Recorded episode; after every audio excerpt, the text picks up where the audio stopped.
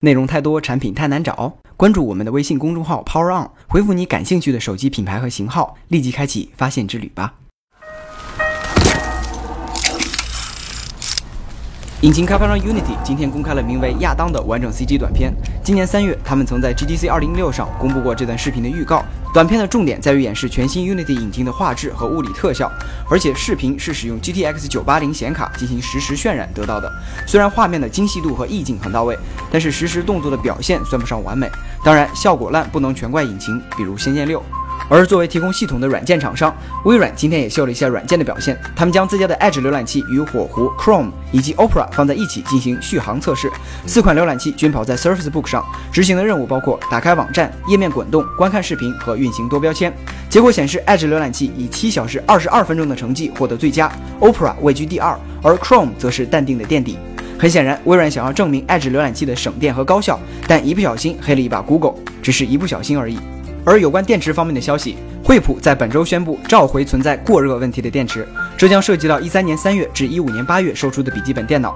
召回的具体型号可以参考屏幕。如果你是惠普的用户，也可以前往官方进行验证。惠普几乎每年都有一次电源门，当然这都比不了他们自己的蟑螂门。受各种门困扰的厂商自然少不了苹果，不过这次的问题在于垄断。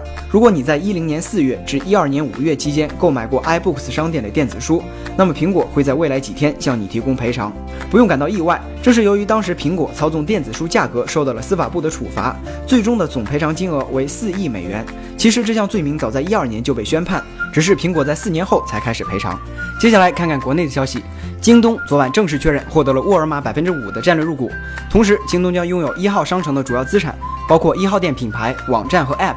未来京东和沃尔玛将在供应链端展开合作，进一步扩大进口产品的丰富度。然而一号店被收购，仿佛让人看到了又一个异讯。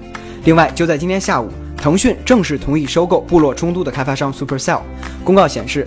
腾讯将收购最多约百分之八十四点三的股权，目前预计约为八十六亿美元。Supercell 的现有管理层将维持独立运营，并继续芬兰作为总部，这已成为中国互联网公司最大规模的收购案。以后想玩部落冲突，估计就要充 Q 币了。最后来看看国内新机的消息，这次有点特别，是来自步步高的一个新品牌爱慕。目前这个品牌下的产品暂时还未发布，但官方的介绍显示，它将面向学生群体，而且是主打学习功能。至于代言人，则是选择了 TFBOYS 和 SNH48 的几位成员。不管怎么说，如果手机还是哪里不会点哪里这个套路，学习机就要变成复读机了。